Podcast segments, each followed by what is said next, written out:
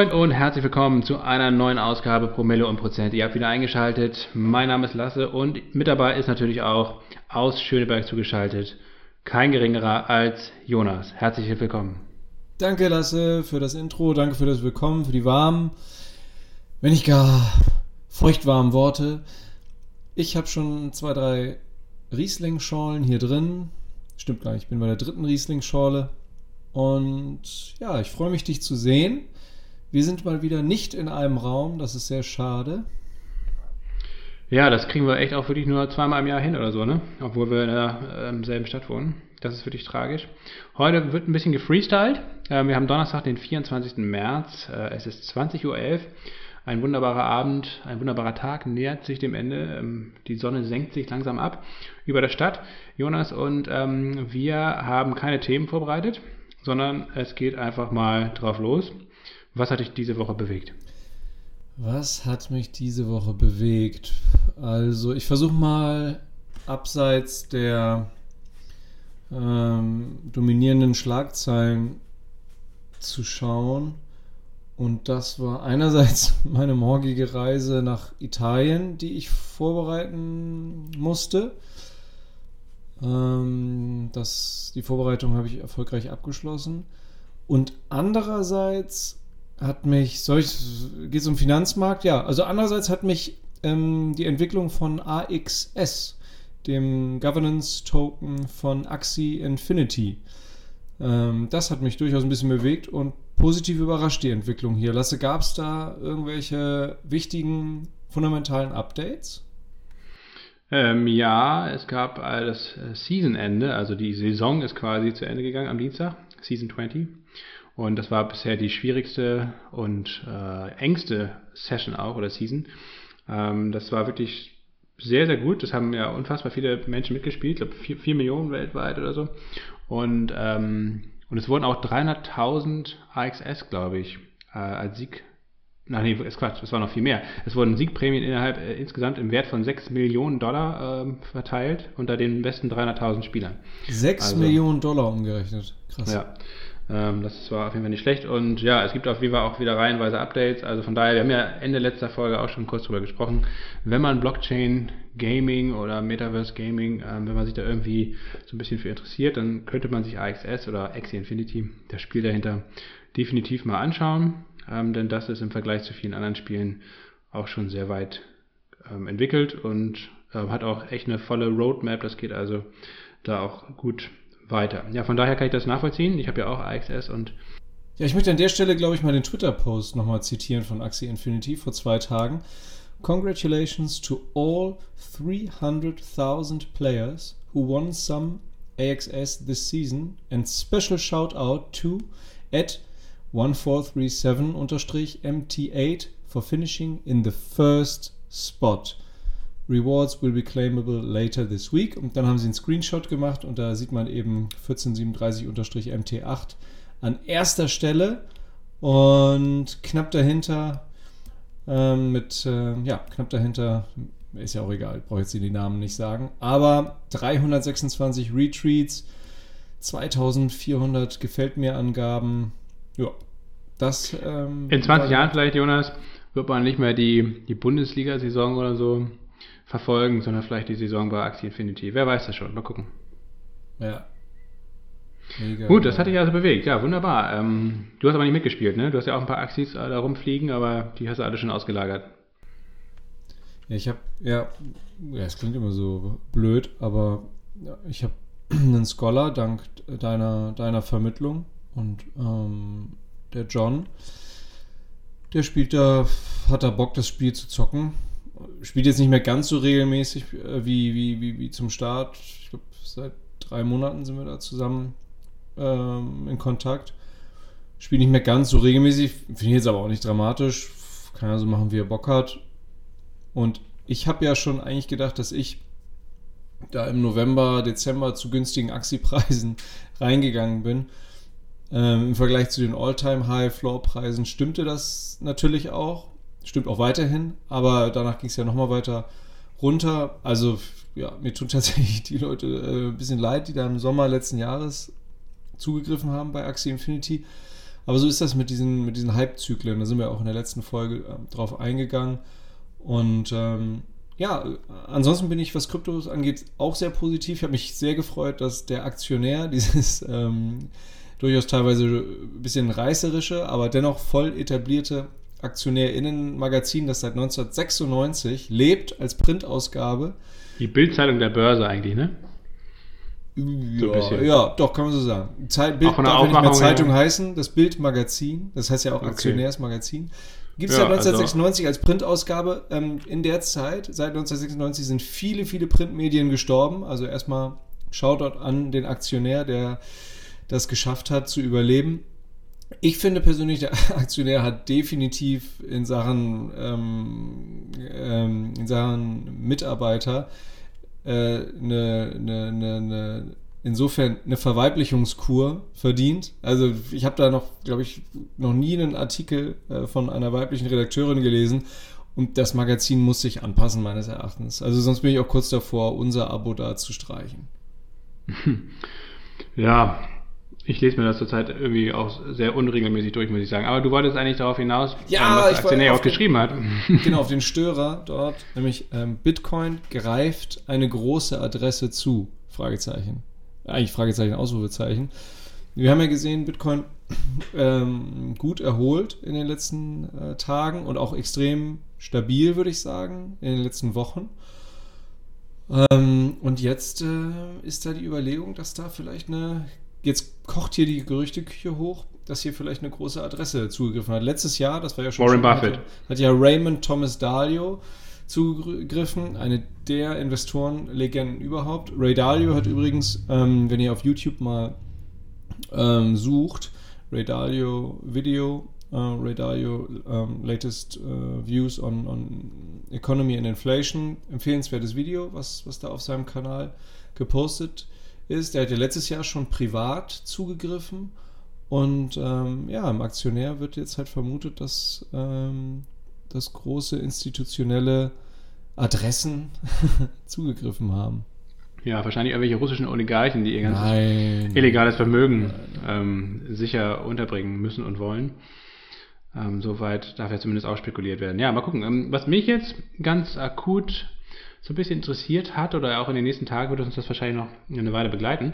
Ähm, Putin hat ja angekündigt, doch recht überraschend, aber eigentlich auch irgendwie logisch, ähm, dass er demnächst, ab nächster Woche anscheinend, ähm, die Gastransfers in äh, feindlich gesinnte Staaten, und dazu zählen auch alle EU-Staaten, ähm, nur noch dann durchführen will, wenn äh, in Rubel bezahlt wird. Ähm, also nicht mehr wie bisher in Euro oder Dollar. Ich glaube, in Dollar primär wird äh, bisher bezahlt. Es steht auch vertraglich drin, dass die Gaslieferungen in Dollar bezahlt werden. Darauf beruht sich jetzt auch Olaf Scholz und viele andere Abnehmer im Westen. Ähm, aber Putin möchte das Ganze jetzt im Rubel ähm, bezahlt bekommen. Und Jonas, vielleicht können wir noch so ein bisschen erläutern, warum er das tut und was das auch für Auswirkungen hat. Denn das würde letztendlich eigentlich de facto bedeuten, dass die bisherigen Sanktionen, vor allen Dingen gegen die russische Zentralbank, ähm, unwirksam wären oder zumindest zum größeren Teil unwirksam wären und auch der Rubelverfall ein Stück weit abgefedert werden könnte. Ja gut, ich weiß nicht, wie original das drinsteht in den Geschäftsvereinbarungen, sprich Verträgen, ob das überhaupt zulässig ist, dass da eine Partei plötzlich sagt, sie möchte in einer bestimmten Währung bezahlt werden, wie zum Beispiel in Kauri-Muscheln oder so, oder römischen Dinar, Denarus. Ähm, das ist ja ungefähr gleich wie wert jetzt wie der russische Rubel zum aktuellen Zeitpunkt. Ja, ich glaube, russische Denarus, ich weiß gar nicht, wie der Plural da ist im Lateinischen, sind deutlich mehr wert als der russische Römische. Rubel. Ja. Ähm, eben russische Dinarus oh gesagt. Oh Gott, ja, römische Dinarus. Ich würde nur sagen, ja, warum er das macht, ist natürlich ist, ist, ist klar, ähm, äh, dass wenn er das durchsetzen, wenn das Putin-Regime das durchsetzen könnte, dann würde das bedeuten, dass die Nachfrage nach Rubel insofern steigen würde, als dass ja ähm, beispielsweise äh, Deutschland ähm, oder deutsche Kontraktpartner Euro verkaufen würden, um Rubel zu kaufen. Das würde den Rubelkurs ganz klar stabilisieren an der Stelle. Das würde natürlich preistreibend wirken, positiv für den, für den Rubelkurs, insofern die Nachfrage erhöhen. Ja. Die Frage ist, ob er das durchsetzen kann und wird. Das wird jetzt die Frage sein der nächsten Wochen wahrscheinlich. Denn wenn er das wirklich irgendwie durchsetzen kann, dann könnte ich mir gut vorstellen, dass das eben dann doch eben auf einen Lieferstopp in irgendeiner Form hin, hinauslaufen würde. Entweder weil die Russen nicht mehr liefern, wenn sie nicht mehr in Rubel oder wenn sie nicht in Rubel bezahlt werden, oder dass der Westen nicht mehr abnehmen möchte, ähm, weil er ansonsten seine eigenen Sanktionen ad absurdum führen würde. Ich bin mal gespannt auf jeden Fall. Also die deutsche Wirtschaft äh, vor allen Dingen kann sich, glaube ich, schon mal ganz gut, ja, in Anführungsstrichen warm anziehen, auch wenn der Frühling jetzt naht. Nichtsdestotrotz die energieintensive Wirtschaft, ähm, die könnte auf jeden Fall dann ganz gut unter Druck geraten. Gutes Stichwort auch für dich, Jonas. Deine Lieblingsaktien sind ja nach wie vor Salzgitter und auch Rubis. Ist das eingepreist? Ist dieses Risiko eingepreist, Jonas? Frage ich dich jetzt hier als, ähm, als Vollblutaktionär. Ich würde sagen, dass das nicht vollständig eingepreist ist. Ja, wenn jetzt morgen während der Börsenhandelszeiten eine seriöse News rauskäme, die da lauten würde, sofortiger Stopp von russischem Gas, das würde energieintensive Branchen und Produktionsunternehmen wie zum Beispiel Salzgitter und Arubis definitiv hart treffen. Ist es nur, ich würde sagen, es ist nur teilweise eingepreist. Ja. Nichtsdestotrotz gehört das trotzdem, äh, gehören die beiden trotzdem weiterhin zu meinen absoluten Favoriten für dieses Jahr. Und auch wenn ich auf die letzten drei, vier Monate schaue, sind die auch ähm, die mit unter den Top 5 der performantesten Titel in meinem Depot. Ansonsten ein Blick in dein Depot, Jonas, äh, deine Lieblingsaktien zur Stunde. Ja, also meine, man hat ja immer so, sein, das schwankt ja, das kennt ihr bestimmt auch alle, die ihr draußen jetzt zuhört, hat immer so seine Lieblinge und genau, auch Rubis und Salzgitter zählen dann natürlich bei mir aktuell definitiv hinzu. Ich kann noch ähm, den indischen Konzern Reliance Industries nennen, der macht auch Freude zurzeit, also nur auf den Aktienkurs äh, jetzt mal bezogen. Toyota macht Freude. Ähm, seit äh, kurzem auch Goodyear. Goodyear haben wir ja äh, den äh, US-amerikanischen Reifen- und Gummiproduzenten haben wir vor kurzem ins äh, Musterdepot gekauft. Alle, die das Musterdepot abonniert haben, wurden da ja in Echtzeit informiert. Goodyear läuft toll. Ja, wie euch. So gut hier, muss ich sagen, ja. oder wenn ich das mal ergänzen darf, habe ich tatsächlich sogar vor kurzem ähm, eine ähm, in einer Folge von Ohne Aktie wird schwer auch eine Empfehlung ge, ähm, ge, gehört. Ja, die, sind, die sind uns gefolgt. Anscheinend schon. Auf jeden Fall, ich hätte nochmal geguckt, äh, die Folge kam nach unserer Folge raus oder nachdem du das ins Musterdepot reingepackt hast. Vielleicht hören sie ab und zu mal heimlich zu hier. Kann ja gut sein. Aber auf jeden Fall auch wirklich eine sehr gute äh, Aktie. Vielleicht kannst du mal so ein bisschen erläutern, ähm, warum du Goodyear ins Depot gekauft hast. Weil ansonsten ähm, kann man nochmal die ganzen Argumente wiederholen, die aber ohne Aktie wird schwer dann ähm, rausgehauen wurden. Ja, bei Goodyear, bei Goodyear lief es ja lang, äh, längere Zeit ziemlich schlecht. Also es ist so ein bisschen. Lange Zeit, ja. Ja, es, es, es ist auch so ein bisschen das Intel-Ding. Jetzt äh, ist sozusagen die Downside. Downside ist eigentlich mal vorbei. Ähm, und ähm, andererseits ja auch äh, wegen der, wegen der äh, EV, ne? Wegen der Electronic Vehicles. Also der Reifenabrieb ist äh, dadurch, dass die, dass die Leute so schnell anfahren können bei EV und das auch gerne machen, es sehen tatsächlich auch viele Leute so wie ich, dass das Schöne beim Schnellfahren das schnell losfahren ist. Du als Auto-Hater wirst das nicht nachvollziehen wollen, Lasse. Ähm, da bin ich auch, ähm, da bin ich auch bestehe ich auch auf dieser Formulierung, das wirst du nicht hören wollen. Wie gesagt, viele Leute, so wie ich, fahren schnell gerne los. Genau. Und davon profitiert Goodyear, weil die Leute gerne schnell losfahren. Und, und mit elektronischen betriebenen äh, Autos kannst du halt viel schneller losfahren als mit den Verbrennern. Wenn du nämlich mit dem Verbrenner beschleunigst oder losfährst, das ist eher so, hast du das Gefühl, wie so ein Jojo. Da wirst du nachgezogen. Und, und, und beim, das ist eher so ein Pull-Effekt, ein Pull-Effekt bei Verbrennern, die du spürst als Fahrerin. Und bei, bei EV ist es richtig so ein Push-Effekt. Push. Das ist gut für Goodyear. Reifenabrieb. Ja. Ist natürlich nicht so nachhaltig. Da in der Man kann auf jeden Fall sagen, dass ähm, es spezielle Reifen braucht für Elektrofahrzeuge. Und die sind meistens 20% teurer ähm, als herkömmliche Reifen. Dementsprechend steigen die Margen bei Goodyear. Und Goodyear ist tatsächlich auch eins der Reifenunternehmen, was anscheinend eine sehr gute Technologie hat, ähm, wo so gut wie alle Autohersteller, die jetzt auf EV setzen, ähm, zurzeit noch zumindest verpflichtet sind, eigentlich bei Goodyear Reifen zu kaufen. Anscheinend haben die anderen da gepennt. Ich weiß nicht, Dunlop und wer, wen gibt's da noch so? Michelin. Michelin, die Franzosen haben vielleicht auch geschlafen, haben sich zu lange an Renault orientiert. Naja, auf jeden Fall äh, ist Goodyear anscheinend gut aufgestellt und ähm, hat da doch den ein oder anderen extra Umsatz und vor allen Dingen, wie gesagt, bessere Margen. Von daher also auch interessanter Beitrag bei Ohne Aktien wird schwer. Ist auch ein Riesenunternehmen, ne? Also wie gesagt, über 64.000 MitarbeiterInnen auf allen Kontinenten aktiv, fast 30 Länder, ähm, 90 Werke, also wirklich ein richtiger Reifen- und äh, Gummiriese. Aber Reifen sind auch echt umweltschädlich, ne? Muss man, dieser ganze Reifenabrieb, das ist auch ein großes Problem. Ganz großes Problem, Jonas. Da, da muss ich jetzt nochmal recherchieren, wie man das vielleicht auch nochmal in den Griff kriegen könnte. Ähm, Mache ich vielleicht mal weiter mit einer meiner Favoriten aktuell im Depot. Also immer im privaten Depot und auch im Musterdepot. Habe ich zeitgleich gekauft vor ähm, einem guten Monat, nämlich Niebe. Hatten wir ja tatsächlich, glaube ich, auch schon vor kurzem, vor zwei Folgen im Podcast, ne? Ja. Ähm, Wärmepumpen aus Schweden, ja genau, am 28.02. haben wir den, die Aktie zu 7,90 Euro ins Depot gekauft und seitdem ähm, schön gestiegen, um 35 Prozent, um genau zu sein. Vor allem in der kurzen Zeit, also wirklich Wahnsinn, ne? Also muss ich sagen, Chapeau lasse, geniales Timing. Mal gucken, ob es nur eine Bärenmarkt-Rallye ist oder ob das Ganze wirklich dann auch nachhaltig weiter nach oben geht. Wie gesagt, das Unternehmen daran, äh, auch an die Technologie, glaube ich auch. Ich habe jetzt auch meinen Vater, der hat nämlich auch das Problem, der hat eine, eine alte Ölheizung bei sich im Haus.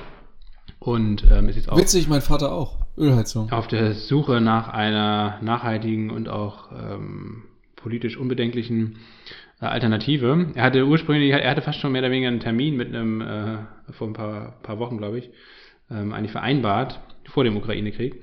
Äh, mit einem Gasheizungsmonteur, aber davon hat er jetzt Abstand genommen. Weiß ich nicht, äh, im konkret, äh, aber auf jeden Fall hat er den Termin gecancelt und Gasheizung kommt ihm jetzt nicht mehr ins Haus. Und jetzt überlegt er, wie er das mit Solar und Wärmepumpe und Solarthermie und so weiter alles regeln kann. Finde ich natürlich fantastisch. Ähm, Habe ich ihm auch vorher schon geraten, aber jetzt ähm, ist dann auch äh, die Überzeugung langsam gereift, dass das vielleicht Niebe nicht nur eine gute Aktie für das Depot ist, sondern auch eine gute Heizung ähm, für die Wohnung oder für, fürs Haus. Okay. Ansonsten, neben Goodyear, äh, Arubis und äh, Salzgitter, Jonas, was verbirgt sich noch bei dir so aktuell? An Highlights? An Highlights oder an, an, an Lieblingstiteln?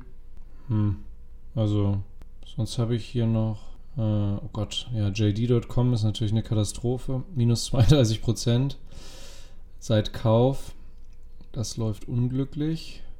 Aber ähm, gut, das wird jedem, der oder die hier zuhört, so, so gehen. Mit, äh, ist, ist neben Tencent der einzige äh, chinesische Einzelwert, den ich im Depot habe. Interessanter Ten, interessanterweise habe Tencent bei mir plus minus null.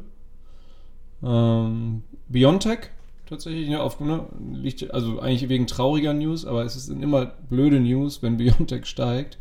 Ähm, ja, Biontech die letzten Wochen natürlich auch sehr gut, sehr gut erholt wieder. Ja. Und Berkshire Hathaway. Berkshire Hathaway, die, die B-Aktien. Ja, mega. Also ein, eine der besten Aktien bei mir, wenn ich auf die letzten zweieinhalb, drei Monate schaue. Ähm, ich habe noch Freude mal wieder an BYD gefunden. Auch da habe ich mehr oder weniger, also parallel zum Kauf äh, ins private Depot, ähm, habe ich auch die Aktie hier in meine Rubrik im Musterdepot gekauft. Ähm, chinesischer E-Autohersteller. Ähm, vom Timing her einigermaßen gut. Das, danach ging es, an den Tagen danach ging es, glaube ich, nochmal um 10 oder 15 Prozent runter. So klassischer äh, Fall von ins fallende Messer greifen. Aber mittlerweile ist der Kurs auch deutlich ähm, zurückgelaufen und oder deutlich über dem Einstand von 22,68 Euro. Ich weiß gar nicht, mal gucken, wo notiert die Aktie denn gerade. Ähm, 26,14, ja, nicht schlecht. Also hat extrem zugelegt dann jetzt doch. Ähm, mal gucken. Ähm, langfristig glaube ich eigentlich schon daran, dass das BYD da erstens ähm, in China natürlich selbst sehr gut aufgestellt ist, aber eigentlich auch international ähm, gute Autos baut, aber auch gute Batterien vor allen Dingen baut, sehr breit aufgestellt ist. Sicherlich jetzt in Russland ähm, Marktanteile gewinnt, aber wahrscheinlich auch in Europa und in China selbst natürlich sowieso. Ähm, mal gucken. Aber ähm, kurzfristig sicherlich auch noch einiges an Risiken. Nicht nur das allgemeine China-Risiko, was ja sowieso immer gilt, sondern natürlich auch Corona. Ich habe jetzt zum Beispiel am Mittwoch, also gestern, ähm, einen aktuellen Beitrag im Auslandsjournal geguckt. Ähm, da ging es auch um Covid in China und das kriegt man jetzt ja gar nicht so mit, weil natürlich alles medial überlagert wird äh, von der Ukraine oder vom Krieg in der Ukraine. Aber in, in China geht Covid gerade echt ganz gut ab ich glaube, über 6000 Tote in Hongkong allein schon in den letzten Monaten und auch sonst Shanghai und Shenzhen vor allen Dingen, das ist eine ganz, ganz wichtige Stadt natürlich, auch für die Fertigung. Ähm, da gab es jeweilige Lockdowns in Shenzhen sogar in der gesamten Stadt von 18 Millionen Einwohnern. Und ähm, der ist zwar mittlerweile wieder aufgehoben, aber die Infektionslage ist immer noch ziemlich ähm, kritisch. Und von daher zeigt sich jetzt eben, dass die Zero-Covid-Politik da von Xi Jinping so langsam an ihre Grenzen stößt, zumindest mit einer so ähm, infektiösen Variante wie der Omikron-Variante. Wir hatten es in der letzten Folge ja schon thematisiert und da hatte ich schon den Gedanken, ähm, weil ich an den äh, Frank Sieren denken musste, den ausgenommenen China-Kenner, der auch schon seit über 20 Jahren äh, in China lebt.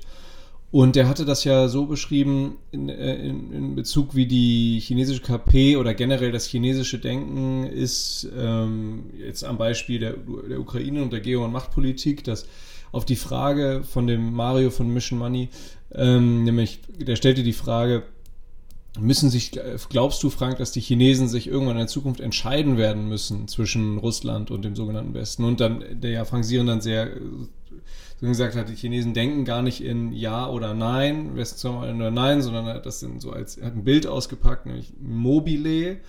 Und die, die Entscheidungswelt der Chinesen findet halt in so einem möglichst ganzheitlichen ähm, Gedanken- oder Realitätsrahmen statt. Und man würde dann einzelne Elemente des Mobiles verschieben, um, um natürlich die eigene Position bestmöglich ähm, äh, auszuloten und, und, und hinzubiegen, sage ich jetzt mal.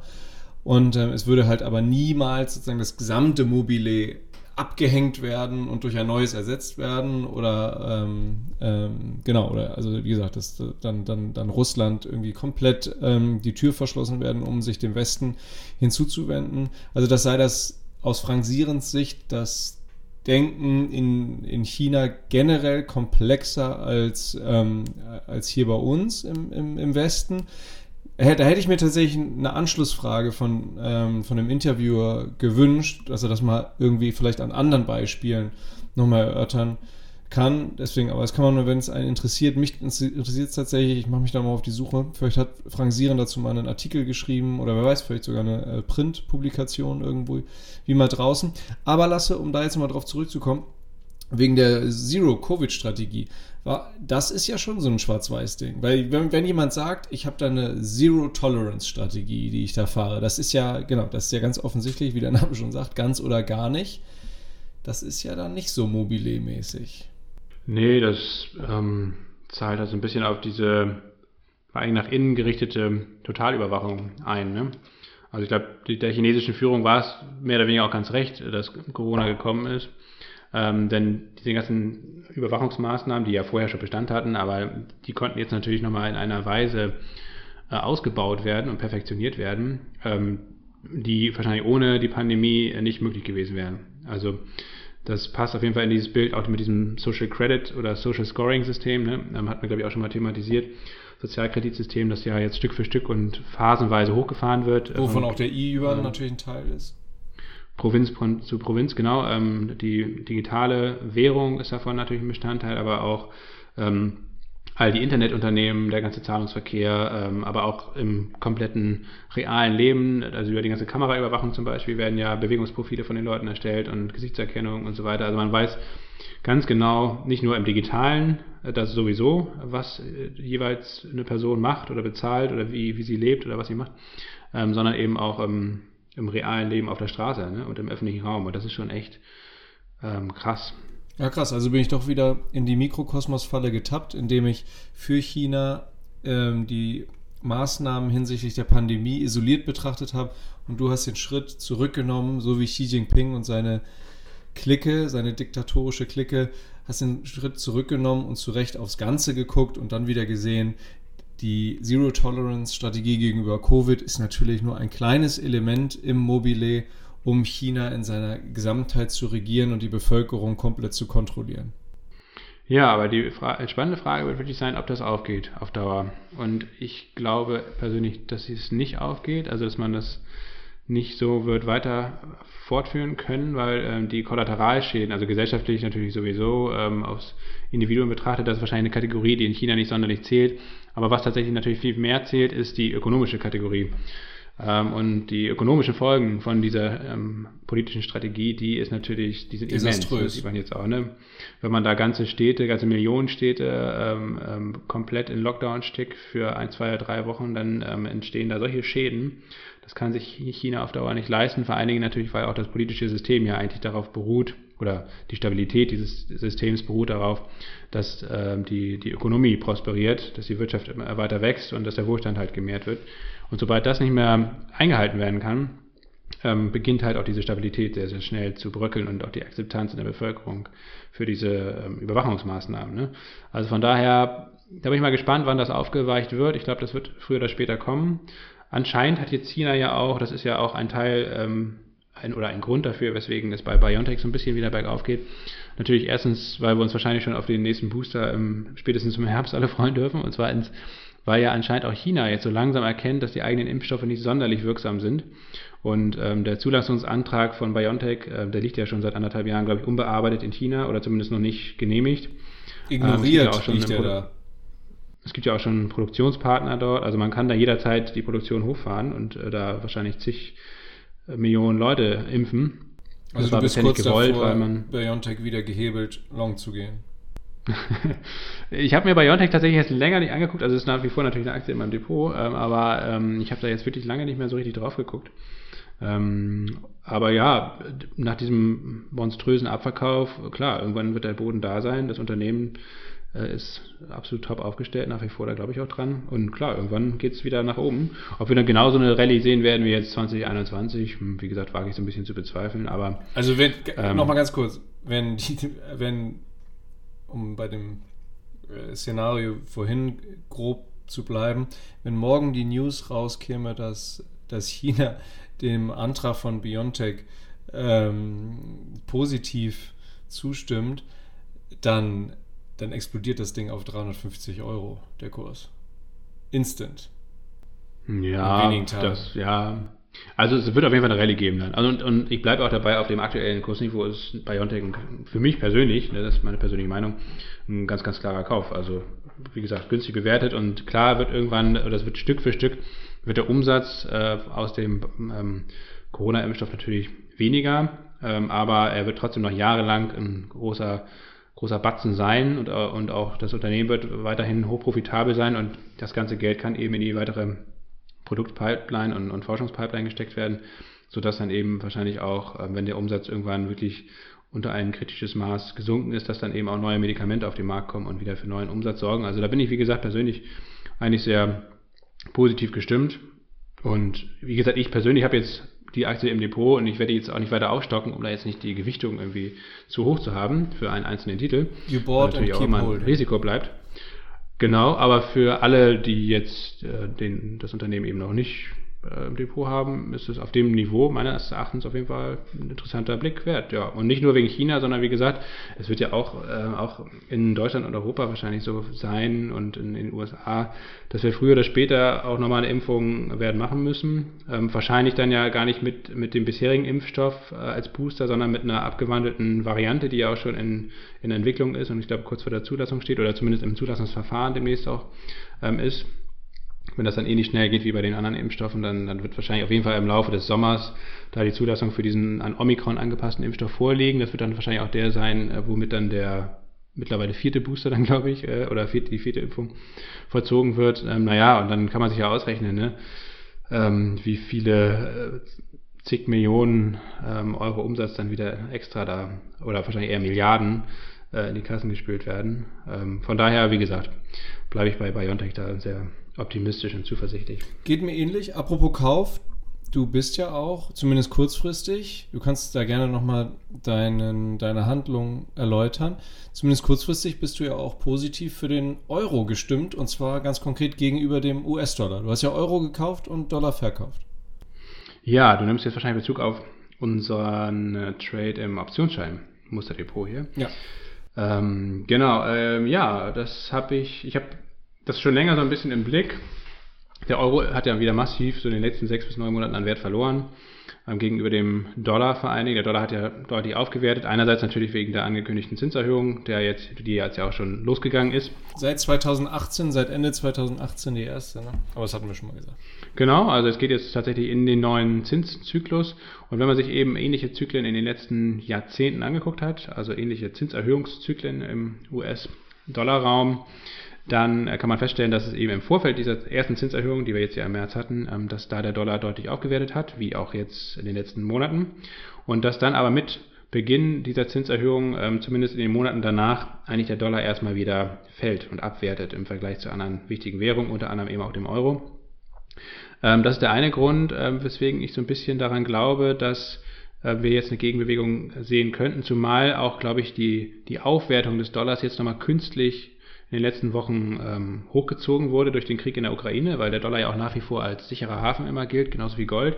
Das heißt also, die, die Aufwertung des Dollars und umgekehrt auch die Abwertung des Euros wurde, glaube ich, in den letzten Wochen, im letzten Monat, so seit, seit Beginn des Krieges, auch ein Stück weit meines Erachtens ein bisschen übertrieben vielleicht auch. Zumindest ist da, glaube ich, jetzt alles so einigermaßen eingepreist ähm, in Sachen Zinserhöhung auf US-Dollar-Seite, ähm, während der Euro eben ein bisschen zu weit abverkauft wurde und vor allen Dingen die Europäische Zentralbank ja ähm, auch zunehmend ein bisschen hawkischer wird. Das heißt also, auch sie gerät in Zugzwang und, und, und straft ihre Geldpolitik doch schneller als gedacht.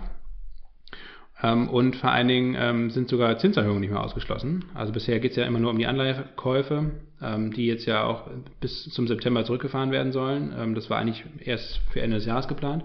Und vielleicht sogar gibt es sogar eine Zinserhöhung im Laufe dieses Jahres. Vielleicht erst zum Ende hin, aber immerhin. Das wäre die erste Zinserhöhung, ich glaube, seit 2012 oder 2013, also seit ewigen Zeiten, äh, würde dann mal wieder ein, äh, zwar immer noch eine Null vor dem Komma stehen, aber zumindest wird es überhaupt mal wieder einen positiven Leitzins geben im Euro-Raum.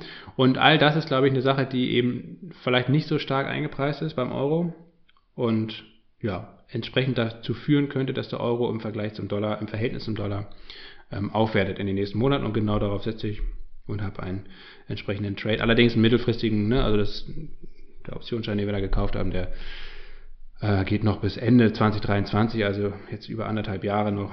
Ähm, das kann auch sein, dass das jetzt nicht kurzfristig passiert, sondern eher bisschen Zeit in Anspruch nimmt.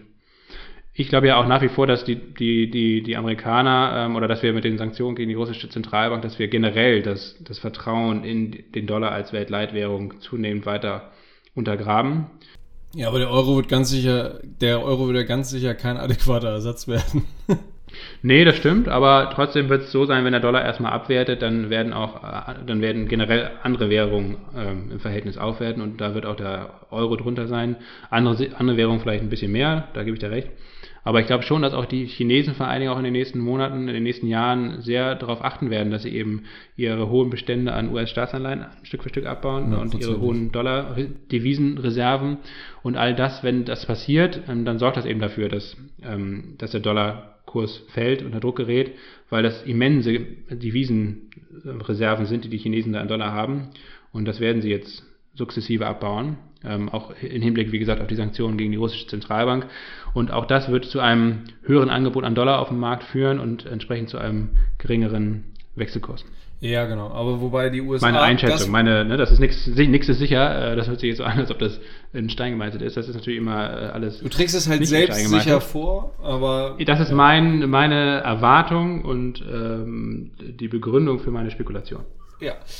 Ähm, was die USA natürlich genauso spielen können, wie Putin es jetzt versucht zu spielen mit dem, ey Leute, ähm, mein Gas gibt es jetzt hier nur noch für Rubel und äh, Euro, Euro und Dollar und sonst wo, die äh, könnt ihr euch äh, sonst wo hinstecken. Das äh, können und werden die USA natürlich weiterhin auch äh, mit ihren Geschichten spielen. Ne? Also die, die, USA sind natürlich auch ähm, äh, großer Abnehmer von, von, ähm, von Basisgrundstoffen oder auch von Fertigprodukten. Und die können natürlich auch sagen, ja, also ihr könnt ja gerne weiter mit uns Geschäfte machen und wir kaufen euch die Sachen auch gerne weiterhin ab, aber ihr müsst äh, für diese ganzen Sachen äh, natürlich Dollar akzeptieren. Können die auch machen. Machen sie auch teilweise. Ja, das werden sie auch machen. Ich, ich sage auch nicht, dass der, der Dollar morgen oder nächste Woche keine Weltleitwährung mehr ist. Ne? Das ist ein ganz, ganz langfristiger Prozess, der über Jahre geht, ja, gehen wird. Und, und das Ergebnis, ähm, wie gesagt, kein Mensch kann, kann Mensch abschätzen, was ähm, dann an diese Stelle tritt, dieses Weltwährungssystems. Ne? Also das realistische Szenario ist wahrscheinlich, dass es, wie gesagt, verschiedene starke Währungsräume gibt, meinetwegen äh, den Dollarraum, den Euroraum, vielleicht noch den Yuan Renminbi in, in China. Ähm, dann wird es vielleicht, wie gesagt, wahrscheinlich Kryptowährungen geben, ob es der Bitcoin ist oder andere, das wird man sehen. Ähm, aber Glaubst auf jeden du, dass Fall, es Bitcoin ist? War so deine Annahme? Glauben ist immer blöd, aber deine Annahme? Was? Ich glaube schon. Also als Leitwährung für diesen ganzen Kryptobereich ähm, ist eben auch eine Marke, glaube ich, ganz, ganz wichtig. Dieses Vertrauen ist wichtig, die Liquidität, äh, die Marktkapitalisierung, all das spricht meines Erachtens zum jetzigen Zeitpunkt zumindest klar für Bitcoin. Menschen lieben Marken. Ähm, ne? Es kann natürlich sein, dass da nochmal was anderes kommt, ähm, das irgendwie technologisch krass überlegen ist oder aus welchen Gründen auch immer dann an Dominanz gewinnt. Aber für diesen Case oder Use Case, quasi Leitwährung und, und universales Tauschmittel, ähm, ist Bitcoin aktuell, glaube ich, so mit Abstand die relevanteste Währung oder das relevanteste Kryptoasset. Ja, so glaube ich einige wichtige Punkte ähm, oder ganz wichtige, wesentliche Punkte an, angeführt, weshalb ich auch denke, dass, dass Bitcoin nachhaltig und langfristig erfolgreich bleibt. Ähm, und auch, weil diesen ganzen anderen Geschichten, die jetzt neu aufkommen, ähm, immer wieder auch sozusagen der Dünkel oder der das Geschmäckle anhängt, dass es eben doch relativ zentralisiert ist und aus einer Hand ist. Ähm, und das ist bei Bitcoin tatsächlich nicht so. Und naja, wer weiß, das Bitcoin hat weiterhin, und ich habe den Eindruck, dass es die Chancen sich sogar verbessert haben in den letzten 18 bis 24 Monaten, dass es das wirklich Gold ablösen wird äh, in einer Zukunft, die möglicherweise erst in 10 bis 14 Jahren liegt, aber 10 bis 14 Jahre sind, sind, nicht so, sind nicht so weit entfernt. Also ich. Warum ausgerechnet 14 Jahre, Jonas? Weiß ich jetzt auch nicht. Lasse, ich habe mittlerweile die fünfte ne? Weinschorle getrunken, deshalb vielleicht 14 Jahre. Okay, Vielleicht alles ist klar. jetzt auch Zeit, dass du weiter. Ich, ich möchte mich auch nochmal bedanken, dass du hier in dieser Folge den seriö deutlich seriöseren Part einnimmst. Ähm, ich trinke auch äh, den einen oder anderen Whisky. Ich habe hier fantastische Samples von unserem guten Freund ähm, und Whisky-Experten Basti, der ja auch schon hier zu Gast im Podcast war, ähm, äh, neben mir stehen. Drei von fünf habe ich schon getrunken und zwei stehen noch neben mir. Ich glaube aus der Reihe Old and Dignified. Ähm, ja, das sind natürlich ganz feine, feine Tropfen, die ich auch gar nicht alle benennen kann, die aber alle sehr, sehr gut schmecken und wahrscheinlich schweineteuer waren, wie ich Basti so kenne. Ähm, aber das ist gut an diesen Samples. Man bezahlt einmal pauschal einen doch recht erschwinglichen Betrag von irgendwie 50 Euro oder so. Und dafür kriegt man dann sechs kleine Fläschchen. Ah, ich weiß gar nicht, was da überhaupt drin ist an, an Menge. Auf jeden Fall genug, um sich zwei, drei Drums da einzuschenken. Über ein paar Wochen verteilt. Und, also pro Flasche. Ähm, und ja, heute ist das Ganze hier, neigt sich das Ganze dem Ende entgegen. Über drei Wochen verteilt, das wirkt, das wirkt bei dir eher so, als ob das immer über drei Abende verteilt wird, aber ich. Nee, ich trinke ja nicht jeden Abend Whisky. Also, und auch nicht jeden Tag dann äh, die, die, dieselben Flaschen, sondern die habe ich hier teilweise monatelang im Schrank stehen. Also da trinke ich dann halt einen, äh, mal einen kleinen Schluck draus und dann stehen die da wieder wochenlang unberührt. Unberührt, angeschmachtet und unberührt. Insgesamt? Ja, insgesamt habe ich, glaube ich, in meiner Whisky-Karriere erst zwei Flaschen komplett geleert. Alle anderen sind nach wie vor geöffnet und ähm, mit Inhalt hier im Schrank. Okay, dazu das dauert wirklich gut, lang bei mir. Das dazu, jahrelang, ja, jahrelang so eine Flasche ja, gut, steht wenn hier. Man 100, wenn man 100 Flaschen eingekauft hat, dann ist es auch kein Wunder, wenn nur zwei Flaschen komplett ausgetrunken wurden. Ja, gut, Jonas. Aber du hast ja mindestens auch 100 Flaschen ausge ausgetrunken. Nicht nur gekauft, sondern auch ausgetrunken. Ja. ja. ja. also Ich, ich will das, ich, ich finde das auch gar, es ist auch gar kein Vorwurf. Ich finde das richtig schön, wie du das machst. Und an der Stelle nochmal Shoutout an Basti, der ja at Whiskey Germany ist. Wenn ihr ihn auf ähm, Instagram suchen möchtet und euch, euch vielleicht auch für Samples interessiert, dann vielleicht einfach mal eine Direktnachricht an ihn schreiben. Whisky nur mit Y, so wie sich das in Schottland gehört. Whisky Germany. Ja, ist auf jeden Fall ein richtig guter Kanal, um, ähm, weil Basti da einfach mega gute Facts und Infos hat und äh, einfach auch mittlerweile ein extrem gutes Netzwerk hat, um relativ günstig an sehr seltene und sehr hochwertige Drums, Scotch Malls zu kommen. Mensch, der Nasdaq nochmal zum Tagesendspurt angesetzt, ähm, deutlich über den 200-Tage-Durchschnitt jetzt drüber. Also von daher. Wir den aktuellen Punktestand vom Nasdaq bitte? Ähm, 14.700 Punkte. Und S&P um kurz vor 21 Uhr. Ähm, 4.515 Punkte. Mensch, guck mal da, ähm, wir folgen doch hier auch diversen Leuten, die schon die ganze Zeit ausrufen, wir bewerten uns in den kommenden Monaten in einer Spanne zwischen 4200 und 4600 Punkten bewegen. Und jetzt sind wir bei 4515. Lasse, bist du jetzt kurz davor, Short zu gehen? Oder zumindest die Long-Position auf den S&P 500 zu schließen, wenn du welche hättest? Habe ich nicht. Ähm, die Nasdaq Long Position, die ich letzte Woche, Anfang letzter Woche, glaube ich, zu früh verkauft habe. Mehr oder weniger auf dem, nee, nee, ich habe die da auf dem, auf dem Tief oder mehr oder weniger auf dem Tief gekauft. Ja. Und jetzt, diese Woche allerdings, gestern, glaube ich, oder vorgestern, ähm, habe ich sie verkauft. Und das war ein guter Trade auf jeden Fall. Hatten wir auch tatsächlich sogar im Musterdepot. Hast du vielleicht mitgekriegt. War sogar auch ähm, ein paar Tage bei uns drin. 40 Prozent, glaube ich. 45. Also kann man auf jeden Fall.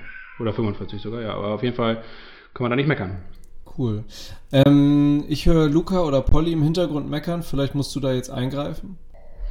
Äh, ja, genau. Hier ist ein bisschen Geschrei. Ähm, da muss ich jetzt gleich mal gucken, eigentlich. Ist meine Frau dafür zuständig jetzt aktuell, zumindest während der Aufnahme hier. Äh, und da wird jetzt auch gerade schon agiert. Cool. Ich möchte an der Stelle, weil ich ja, ähm, glaube vor zwei Folgen dieses Buch angekündigt habe, das ich mir bestellt habe von Thomas Mayer, das Inflationsgespenst. Das möchte ich an der Stelle nochmal loben. Ähm, ich habe das eine oder andere Kapitel jetzt gelesen. Wer sich ähm, noch nicht mit Inflation ähm, großartig beschäftigt hat oder auch mit vielleicht der Geschichte des Geldes im Allgemeinen, finde ich, ist ein, der, der Titel ist zwar dämlich gewählt, hatte ich damals auch schon gesagt, aber ähm, so, ein, so ein Angsttitel verkauft sich ja in Deutschland tendenziell gut, auch an mich offensichtlich. Und ich finde das Buch aber sehr gut bislang und kann das auf jeden Fall empfehlen. Das ist auch, ähm, das ist auch, wie so gesagt, ähm, in, in, in, einfacher Sprache ähm, geschrieben. Nicht, weil jetzt hier, ich jetzt denke, dass ihr irgendwie einfache Sprache benötigt, aber bei solchen Sachbüchern im, im ökonomischen Bereich der Thomas Mayer war ja immerhin lange Chefvolkswirt bei diversen Banken. Ähm, kann das ja wirklich teilweise einschläfernd und trocken sein, die Kosten. Nee, aber das ist wirklich toll geschrieben mit, mit einigen Anekdoten. Und für, für Laien, wie wir beide es ja auch sind, ist das richtig ähm, gut wegzulesen, die Geschichte. Sehr schön. Ich will mal am Wochenende vielleicht nochmal André Costolani zum zehnten Mal durchlesen. Finde ich immer wieder amüsant, so ab und zu ja, mal. Sowieso die geilsten Anekdoten. paar Monate. Der große Costo. Ja, ich glaube, äh, André Costolani würde jetzt auch in dem Fall natürlich wieder russische Staatsanleihen kaufen. Das war ja einer seiner, seiner legendärsten Trades, dass er äh, 1989 ähm, an, russische Anleihen aus der Zarenzeit, also aus dem Ende des 19., Anfang des 20. Jahrhunderts gekauft hat, die ähm, natürlich nichts mehr wert waren, weil ähm, als die Kommunisten 1917 die Macht übernommen haben, ähm, auch die, die, ja, die Bedienung der von dem Zaren noch ausgegebenen Anleihen ähm, eingestellt haben und diese Anleihen natürlich entsprechend mehr oder weniger wertlos waren. Und dann hat er diese ganzen, aber die wurden noch gehandelt. Ähm, und diese Anleihen hat er dann im großen Stil aufgekauft. In der ja, Erwartung, dass die Sowjetunion zusammenbricht, dass äh, Russland quasi sich neu gründet und ähm, dann, um halt auch wieder eine Westbindung aufzubauen oder generell wieder Zugang zur Weltwirtschaft und zum Weltfinanzmarkt zu bekommen, ähm, als Zeichen des Goodwill eben auch die noch diese bedienen. alten Anleihen aus der Zahlenzeit zu bedienen und dass sie entsprechend auch wieder einen Wert haben. Und genau das ist eingetreten. Hat zwar eine Weile gedauert, ich glaube fünf, sechs Jahre, ähm, ich glaube bis 94, 95 musste er warten, ähm, aber dann war das einer seiner größten Trades, die er jemals gemacht hat. Und von daher mal gucken, ja, das sind andere Zeiten natürlich jetzt. Ähm, aber mein Gott, Russland wird es auch weiterhin geben als Land. Vielleicht wird irgendwann mal Putin und diese ganzen anderen Verbrecher. Leute da in der Führung Verbrecher, man kann es äh, nicht anders sagen, äh, in der Führung da eben auch wieder gehen und vielleicht wird dieses Land mal irgendwann wieder vernünftig regiert und ähm, entsprechend auch wieder der, der Welt geöffnet. Man kann es ja nur hoffen. Ja, du kannst, wenn, wenn, du in dem Szenario denkst, dass, was weiß ich, zum Beispiel Nawalny dann an die Macht käme, sagen wir mal in äh, viereinhalb Jahren. Und na klar, würden, würden die ausstehenden russischen Staatsanleihen dann bedient werden, weil ja dann die Schweizer SEB, die, die, die, Deutsche Bundesbank, Europäische Zentralbank, die würden ja auch die russischen Devisenreserven in Euro äh, oder in Franken oder wie auch immer wieder freigeben. Und dann, natürlich würden die dann bedient werden. Ja, ich weiß gar nicht, also ja, dafür bin ich jetzt auch nicht Profi genug. Ich bin ja jetzt nicht André Costolani. Ich weiß gar nicht, wo man überhaupt solche Anleihen kaufen könnte oder ob man sie überhaupt aktuell handeln könnte oder ob die auch unter Sanktionen fallen. Ich glaube nämlich schon, dass man aus Europa und den USA heraus gar keine russischen Staatsanleihen mehr kaufen oder verkaufen kann. Naja, wie dem auch sei. das war ja ein historisches Beispiel. Das wäre jetzt, jetzt ja keine Aufforderung zu einer Handlung und auch nichts, womit wir uns aktiv beschäftigen, aber die Anekdote zu dem großen Costo ist einfach passt in die Zeit. Legendär. Passt und passt tatsächlich in die Zeit, ja. Andrei Kostolani war ja ähm, geborener Ungar. Hat ähm, auch viele hat Kriege aber, miterlebt, ja. Ja. willst du mal ein paar aufzählen? Ähm, naja, den, den Ersten Weltkrieg hat er noch mitgekriegt und den ähm, Zweiten Weltkrieg, da musste er auch von den Nazis fliehen. Er hat ja Zeit seines Lebens eigentlich auch in Paris gelebt und musste dann aus Paris äh, fliehen. Nach New York ist er, glaube ich, geflohen. Ne? Koreakrieg mitgekriegt, Vietnamkrieg. Ja, genau. Aber auf jeden Fall, all diese Krisen und Kriege ähm, waren zumindest langfristig, wenn man, wie gesagt, langfristig orientiert ist mit seinen Investments, waren das ja alles, wie gesagt, äh, in der Nachbetrachtung nur kleine Dellen in einer langen ähm, Aufwärtsbewegung. Ob das diesmal der Fall ist oder generell, ob man irgend, ob das immer so weitergeht, ähm, im Kapitalismus hier. Ähm, das wissen wir natürlich alle nicht. Aber die Wahrscheinlichkeit ist zumindest höher als, das, als die Wahrscheinlichkeit, dass alles zusammenbrechen wird. Ja, letztlich geht es immer irgendwie weiter. Ne? So, sogar wenn die Menschheit ausgerottet wird. so oder so kann man aber auch den einen oder anderen Euro in, in eine Dose Ravioli investieren und die mal in den Keller stellen. Ich habe auch wieder einen schönen Podcast Witzig, gehört. Hast du, hast, du, hast du den Chef vom Technischen ja. Netzwerk gehört? ja, ja. ja, auf jeden Fall. Ja, grandioses Interview. Ich fand auch seine, Mon seine monotone Art zu antworten, ich habe das so abgefeiert. Das ist so abgefeiert. Äh, bei, bei Steingers Morning Briefing, ja, haben, haben vielleicht auch einige andere gehört. Also nach dem Podcast, wenn man so gehört hatte, dann, ähm, äh, also ich hatte war schon kurz, hatte kurz eine Versuchung, dann irgendwie doch nochmal an so ein Rewe zu laufen und da kurz ein paar Dosen Ravioli zu kaufen. ähm, Aber ganz ehrlich, die Dose Ravioli, das Verhältnis an, von Gewicht zu Kilokalorien ist doch scheiße. Da musst du dir halt irgendwie so eine, so eine Astronautennahrung holen, wenn du es ernst meinst. Naja, also wie gesagt, Verhältnis also die von Gewicht ja, zu aufzunehmende Kalorien, das muss ja stimmen. Also, ja, wieso? Ich stelle mir das ja. Wir müssen in Verhältniskennziffern denken. Ich stelle mir das ja in den Keller, wenn dann. Und ähm, angenommen, du hast einen Stromausfall oder du hockst da irgendwie Wochen ja, Das war ja auch nur ein Bild, was er, dem, was er bemüht hat, ne? die Dose Ravioli, das war ja nur ein Bild. Was ja auch viele FestivalgängerInnen vielleicht auch naja, gerne aufgenommen haben. Die Dose naja, Ravioli. Man, ja, Sowohl aber, kalt als auch warm, genießbar. Ja, aber viele Leute kaufen jetzt zum Beispiel, keine Ahnung, äh, literweise Sonnenblumenöl oder Nudeln oder alles mögliche andere. Und das sind das alles Nahrungsmittel. Öl, ey. richtig bescheuert. aber, dämlich, ähm, ey.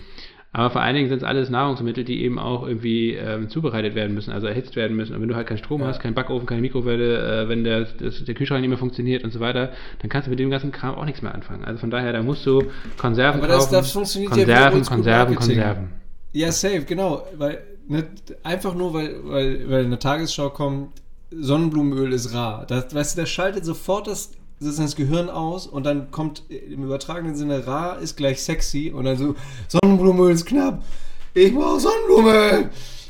Da wird erstmal das Sonnenblumenöl gekauft, bevor darüber nachgedacht wird, was einfach mit diesem Sonnenblumenöl veranstaltet werden soll. Vielleicht tanken ja auch, auch, einige mit Sonnenblumenöl mittlerweile. Oder auch mit Klopapier, denke ich mir auch. Ah, letztlich Klopapier, ne?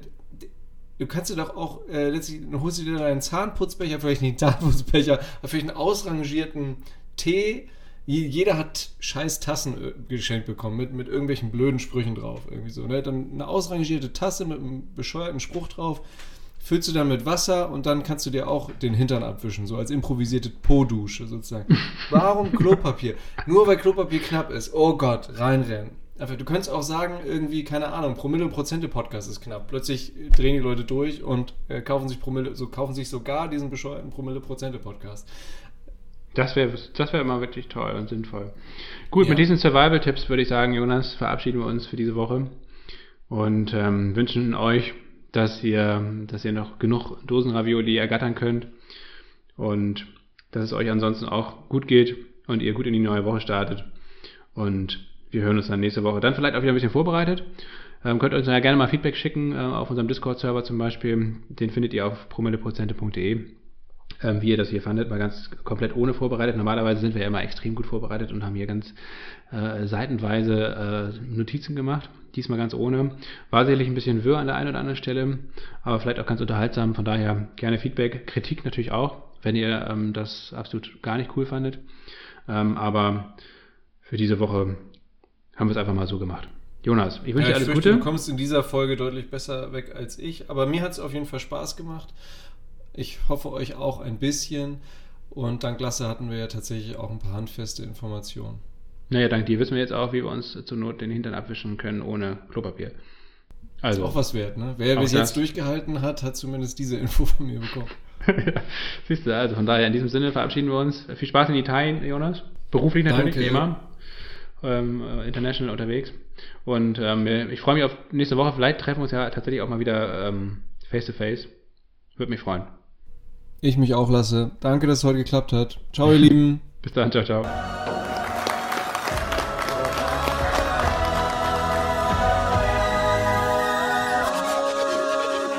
Gestörte Kids, für die wir Mucke machen. Teenie-Mütter verbuddeln Frühchen im Blumenkasten. Ghetto. Wir haben Ghettos hier erfunden. Du bist hässlich, Mutti lässt sich nur an Halloween nach unten. An Berliner Schulen Salami-Verbot. Auf den Pausenhöfen gilt Haram, Stufe Rot. Was lernen wir von Siegfried und diesem Roy? Dass man mit den Weißen nicht spielen soll. Mädchen, nicht scheiß auf Flirten, reiß mein Shirt auf, um mir Groupies zu kleben. 400 Jahre Sklaverei, war genug Fitnesstraining. Geh ein Bus, Fahrer klatschen, um mein Frust abzulassen. Bin ein Stinkstiefel. Wie Vin Diesel. Das ist der Sound für die echten Männer, die das hier hören,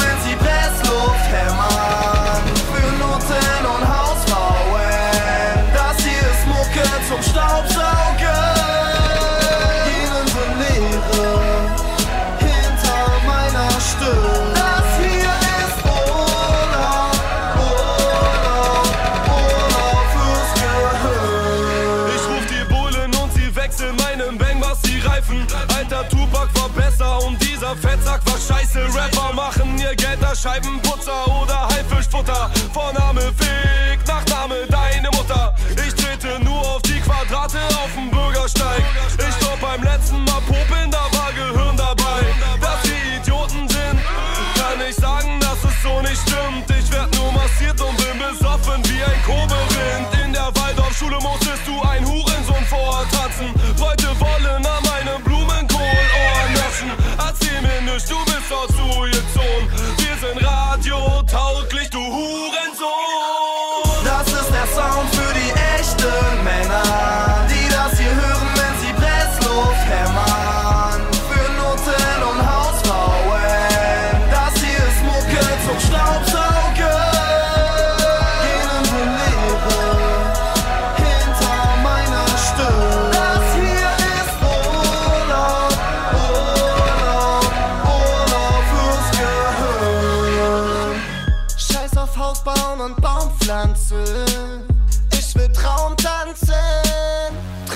Triff mich gleich in Halle, ich bin am Reste ficken. Und wenn nicht, dann am Juppies von der Vespa kicken. Ich hör Stimmen, die mir sagen, ich sei gestört. Setz mir den Schuss durch ein Kissen, damit ihn keiner hört. Ich schleich mich ein bei dem Sarrazin, 6 Uhr, alles pennt noch. Selbstmordattentat, ich trink 3 Liter Cola mit Mentos. Deine Mutter ganz in Leder, so wie Tupac. Sie kommt alle 5 Minuten wie die U8. Du willst Rache und brichst in meine Putze ein. Stichst meine Frau ab und guckst blöd, als die Luft entweicht. Das ist der Sound für die echten Männer, die das hier hören, wenn sie Pressluft hämmern. Für Noten und Hausfrauen, das hier ist Mucke zum Staubsaugen.